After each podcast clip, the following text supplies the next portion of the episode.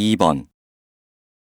내년부터 대학 입학시험 내용이 바뀐다면서?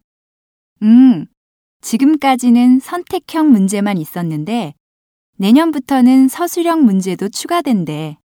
하긴, 선택형 문제만 있는 것보다는 서술형도 추가되는 것이 실력평가에 더 적절할 것 같아. 근데 채점 기준에 대해서 말이 많은가 봐. 아무래도 선택형 문제와 달리 객관적인 평가가 어려울 테니까.